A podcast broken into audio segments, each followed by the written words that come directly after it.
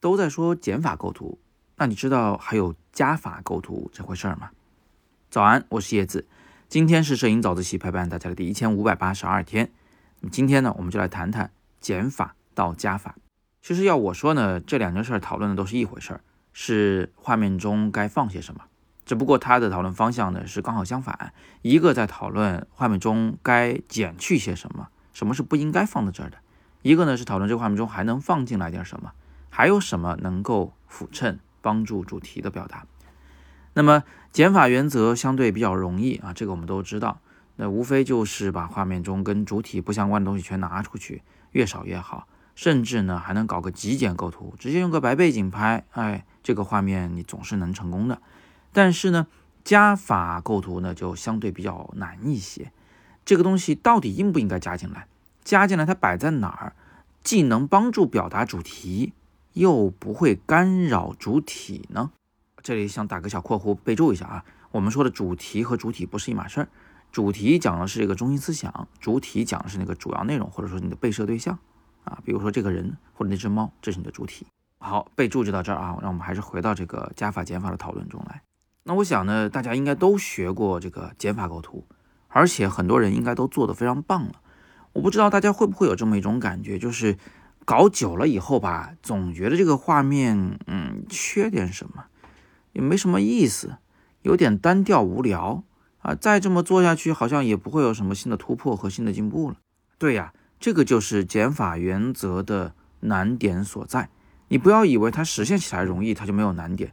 它的难点恰恰是因为东西太少，所以很难有深度，很难有耐看的这种属性。这张照片挂在墙上呢，乍一眼看是挺好看的，但是多看几天以后，你就发现其实它也没什么啊，就是干干净净一个画面。在这种减法的大框架的约束下，想搞点深度，那真的是很有难度的。呃，需要时机，需要运气啊，需要眼疾手快，需要脑子活，或许你才能意识到，就当前这个比较简洁的画面中，它居然藏有一些深意。与之相反的，就是加法构图。加法构图在技术上来说是难的，那刚才已经说过了啊，东西多，你这个摆放位置就很讲究，需要你对画面有很强的控制能力，要有很强的构图能力，观察要细，心要细，而且也需要脑子活，才能克服一些困难啊，去拍出更完美的加法构图的画面。这东西啊要丰富而不繁乱，真的是要有点技巧的。但是它也有它相对比较好的地方，就是一旦你加法构图成功，你这个画面就变成一个非常耐看的画面了，因为东西丰富，因为主体呢不是那么的显而易见，甚至往后藏了藏，这感觉像什么呢？这感觉像这个读了一篇散文啊，讲到最后一段了，你才恍然大悟，哦，原来前面所有的铺垫都是为了这么个主题啊。这种感觉读起来是非常爽的啊！这种照片看起来也是非常爽的。当然了，这对观众也会提出新的要求，就是看这照片的时候，你不能只看零点一秒，是不是？你不能手太快把这个照片划过去了，你得专心的静下心来，慢慢的看一看。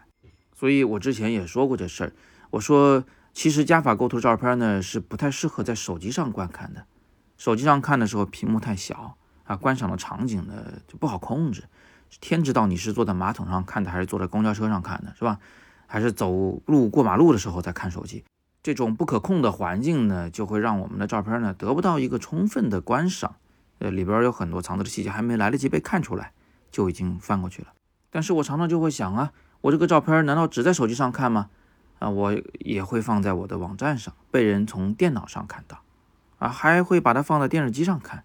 那比如说我在做些讲座的时候，就会在电视机上看。那万一有一天我参加了一个展览，哪怕是个群展，那我这照片印出来怎么也得六七十厘米宽，那它就足够大了，可以被慢慢观赏了。或者说我参加一点比赛啊，那个投投稿，呃，评委们会怎么看待我这个作品呢？如果太简单的话，会不会有点早就被评委看腻了呀？一旦想到这些，我就会觉得。加法构图还是有意义的，还是可以做的。我并不是说加法构图比减法构图要高大上啊，要更厉害啊，这种鄙视链是不需要存在的啊。说实话，它俩呢就是两种不同的方法而已。对于爱好者而言呢，我们都应该学；对于摄影师而言呢，那我们看情况使用呗。有的情况确实适合减法，但有的情况呢，加法确实更好。多一个方法，而不只在一棵树上吊死。那我们就又多了一份成功的可能性。好，那今天我们就聊这么多。我还是那句话，更多声音好课在阅读原文中，更多提升审美的主题讲座呢是在我们的超级会员里。本文底部那个黑色的会员卡戳进去，成为我们的超级会员，你就可以打包看我过去所有这些精彩的直播讲座了。而且未来每个月呢，我们都会有新的会员专属的直播讲座要上线。黑色会员卡，欢迎你的加入。今天是摄影早自习陪伴大家的第一千八百五十二天，我是叶子，每天早上六点半，微信公众号“摄影早自习”，不见不散。